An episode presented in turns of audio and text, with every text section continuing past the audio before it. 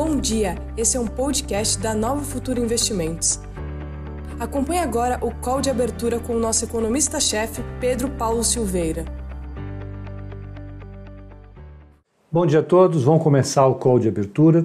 Hoje, dia 7 de maio, nós tivemos um mercado ontem levemente baixista, né, apesar de toda a volatilidade do dia, apesar das notícias é, é, bastante fortes de emprego nos Estados Unidos, de desencontros na política fiscal aqui no Brasil, com a aprovação é, é, do pacote de ajuda a estados e municípios, numa configuração que não era esperada pelo mercado nem desejada, mas apesar disso, o mercado lá fora reverteu esse pessimismo e teve uma noite melhor. Vamos ver o que aconteceu para o mercado ficar melhor e sinalizar um dia positivo para as bolsas internacionais. Vamos lá. Começar com o fechamento dos Estados Unidos ontem. Só lembrando, ontem é, foi divulgado é, o número de contratações e demissões é, estimado ou apurado pela empresa ADP Systems, que é, é, é processadora é, de folhas de pagamento, é a maior do setor privado americano, e quando ela processa os dados do mês de abril, ela encontra um número de 20 milhões e 200 mil pessoas que perderam o emprego no mês de abril nos Estados Unidos. É um número sem precedentes, é um número absolutamente grande e enseja uma análise profunda por parte de todos os analistas do mercado em relação à profundidade e à velocidade de recuperação dessa crise. Eu coloquei aqui as minhas preocupações ontem, falei que esse número ele, ele vai implicar numa taxa de desemprego próxima a 20% nos Estados Unidos, muito maior que a taxa de desemprego atingida na crise de 2008. E se nós seguirmos a velocidade de recuperação da crise de 2008, ou melhor, metade da velocidade de recuperação de 2008, nós encerramos, encerraremos 2020 com uma taxa de desemprego nos Estados Unidos próxima a 16%, 15, 16%, o que já seria uma taxa espetacularmente elevada é, em comparação com os 4,4% de taxa de desemprego que nós tínhamos antes da crise. Então, o tal V da crise, queda e recuperação, pelo menos no mercado de trabalho, nós não poderíamos é, esperar, e evidentemente isso colocaria a trajetória de recuperação da bolsa também num patamar um pouco diferente. Então, por conta disso, Dow Jones fechou com uma queda de 0,91, o S&P 500 com uma queda de 0,70 e o Nasdaq, graças às altas de Facebook, é, Amazon, Microsoft e as Big Techs, a Nasdaq subiu 0,51. Muito bem. Na Ásia, o Nikkei de Tóquio subiu 0,28, Hong Kong caiu 0,65, Xangai caiu 0,23, Bombaim caiu 0,76 e Singapura subiu 0,75. Na Europa, Londres sobe 0,89, o DAX de Frankfurt sobe 0,92, Paris 0,40, Paris, desculpe, 0,91, Milão 1,02 e o IBEX de Madrid 0,15 de alta. Saíram dados da China, importantíssimos, são os dados de exportação da China. As exportações da China eram, esperava-se que elas caíssem 15% em relação às exportações do mesmo mês do ano passado, em abril de 2019. Elas vieram em alta de 3,5%. É, e, e, segundo as, as, as, análises breves, se deveu basicamente ao aumento das exportações para os países é, da Rota da Seda, que fazem parte do projeto do Cinturão da Rota da Seda, e, e não se espera que essa exportação continue firme, mas de qualquer maneira já é um número absolutamente importante. Ah, as importações, por sua vez, elas caíram 14%, quando esperado era uma queda de 11%, e essa queda mostra que a atividade econômica da China ainda está muito prejudicada, tanto pela sua parada como pela parada dos mercados internacionais, com parceiros paralisados não há por que esperar uma recuperação da China tão cedo.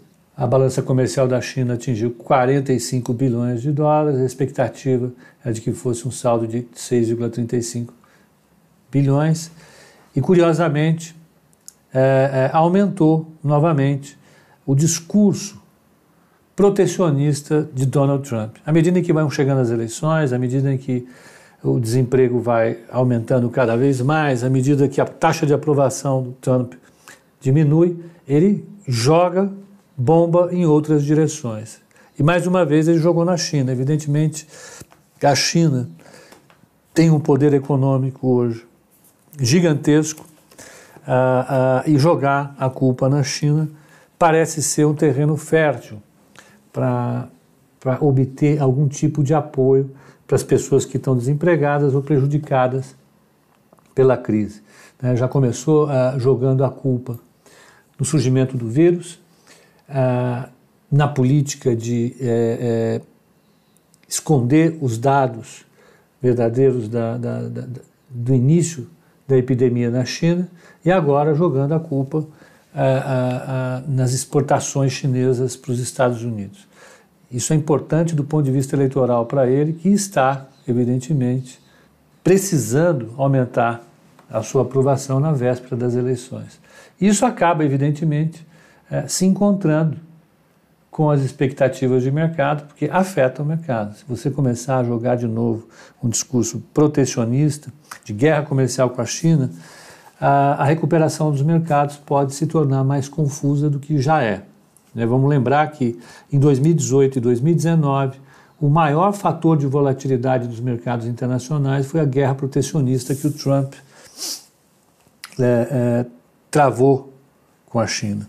Medidas protecionistas dos Estados Unidos ah, podem fazer com que os preços internos dos Estados Unidos aumentem, que a disponibilidade de produtos e mercadorias nos Estados Unidos aumentem, isso pode reduzir, inclusive, a, a, rentabilidade das grandes corporações que têm boa parte da sua produção em fábricas chinesas.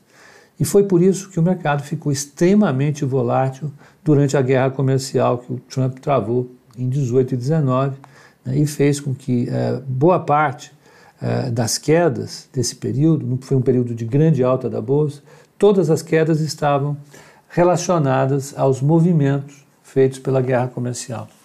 Uh, os analistas têm hoje absoluta convicção de que essa guerra comercial não ajudou a produzir empregos nos Estados Unidos, que, pelo contrário, a, a, a volatilidade causada uh, nas expectativas uh, retardou decisões de investimento, isso produz menos empregos e não mais empregos. Então, curiosamente, nesse momento que a gente tem um pouco mais de estabilidade, o ideal seria políticas econômicas mais suavizadas mas nós vamos entrar, tudo indica, num período novamente de é, grande é, briga entre o governo americano e os seus parceiros internacionais. Ah, daqui a pouco, ah, na parte da manhã, vão sair os pedidos de seguro-desemprego, que são talvez a, a, a, notícia semanal mais importante uh, para as próximas semanas, evidentemente, porque sinalizam o estado do mercado de trabalho. O último dado, o dado da semana passada, foi de, de 3 milhões 839 mil pedidos de seguro-desemprego. Espera-se que hoje é, é, sejam anunciados 3 milhões de pedidos de seguro-desemprego.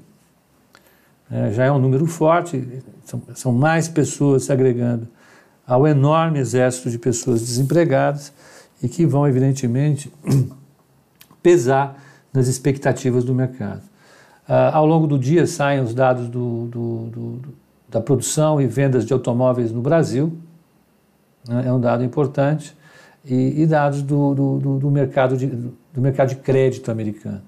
Mas com certeza mais importante vai ser, logo no início do dia, uh, uh, o dado de pedidos de seguro-desemprego. Seguimos adiante. Aqui no Brasil, nós vamos ter resultados importantes hoje. vai ser um dia de, de anúncios de balanços e isso vai continuar pesando uh, uh, no mercado. Já saíram vários dados hoje, devem continuar saindo ao longo do dia.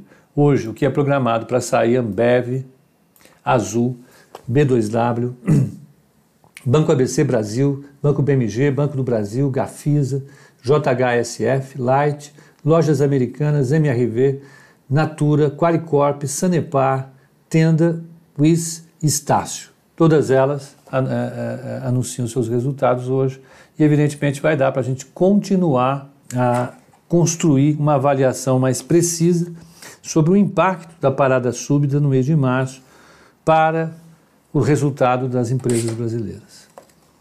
Vamos continuar aqui com, com o nosso calendário. No, no, no, no âmbito corporativo, né? então já saiu o lucro da Ambev, ela teve uma queda de 60% no lucro. O EBITDA dela, que é a geração de caixa, caiu 17%, caiu para 4 bilhões de reais no trimestre, e a receita líquida da empresa recuou 0,29. O que aumentou na Ambev para pesar tanto no lucro dela, segundo o relatório da empresa, foram os custos de venda e as despesas administrativas. Vai ser importante analisar esse resultado, ela vai pesar uh, uh, uh, na, na, performance da empresa hoje, mas ela já antecipou boa parte das quedas para o trimestre. O Banco do Brasil teve um lucro líquido de 3,3 bilhões de reais, foi uma queda de 20%, assim como o Itaú e o Bradesco ele, o Banco do Brasil fez um reforço na sua provisão, ele aumentou em 2 bilhões de reais as provisões para devedores duvidosos, se antecipando, portanto, o aumento de inadimplência da carteira do banco é, é, e, e, portanto, sinalizando de maneira positiva é, uma estratégia defensiva do banco para assegurar a qualidade dos seus ativos, assim, né, do seu balanço. Né? Então, isso efetivamente é, é, é, tende a ser visto de maneira positiva. Vai ser necessário ver a, a teleconferência do banco para entender um pouquinho como é que ele vai continuar a, a, a se defender nesse momento de, de, parada súbita da economia. A Notre Dame Intermédica ela teve um lucro de 160 milhões no primeiro trimestre, veio com uma alta de 56% em relação ao mesmo período de 2019. O EBITDA dela, a geração de caixa, foi de 383 é, milhões de reais, teve uma alta de 40% em 12 meses. A sinistralidade dela, ou seja, a utilização uh, do plano por parte uh, dos conveniados, teve uma queda de 2,8 pontos percentuais, né?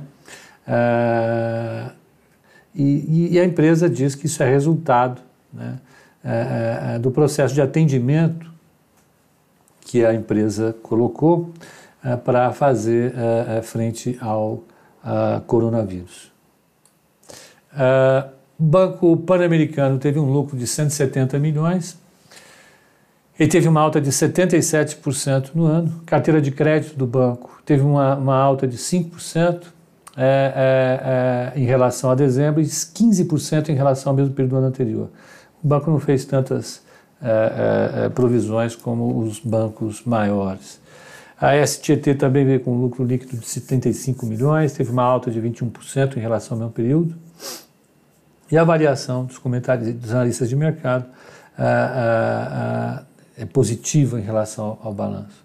A BR Properties teve um lucro de 14 milhões, né? ela reverteu o prejuízo do, do ano passado, ela teve um, prejuízo uh, de 167 milhões em, no primeiro trimestre do ano passado, e o EBITDA, o EBITDA dela atingiu 53 milhões, que teve uma alta de 24%.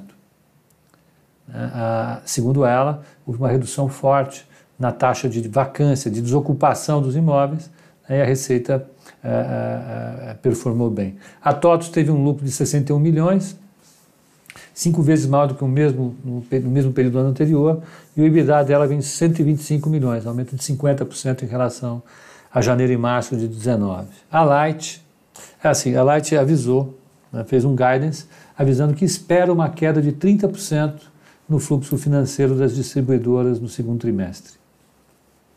É, isso basicamente por conta da queda da demanda de energia e também por conta de inadimplência. Né? As empresas do setor elétrico também vão sofrer bastante com a, a redução do nível de atividade.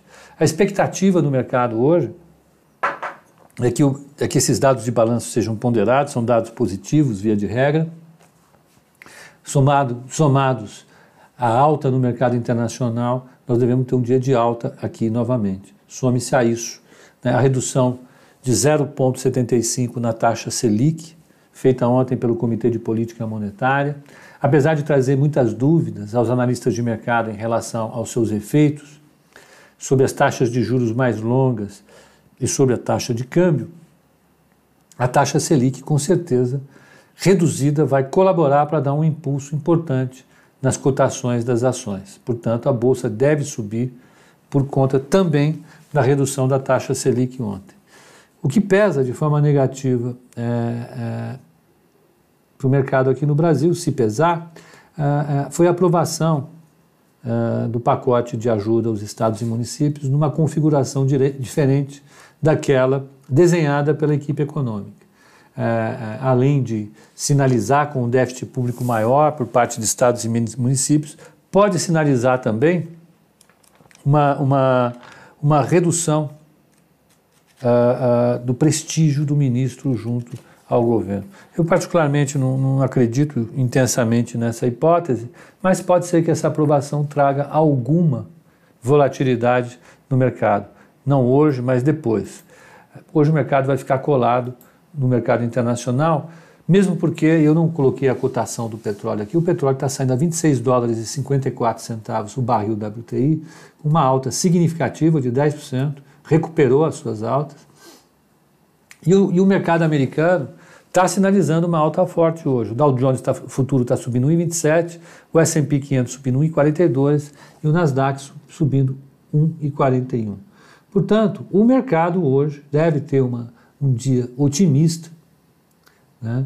deve ter uma, uma, uma, uma, uma perspectiva é, é, de alta para a Bolsa, as taxas de juros devem sofrer uma queda ao longo do dia, e a taxa de câmbio, ela, no momento, segundo a cotação do broadcast, está sendo negociada com uma ligeira queda. O dólar comercial está sendo negociado a 5,6792, com uma ligeira queda.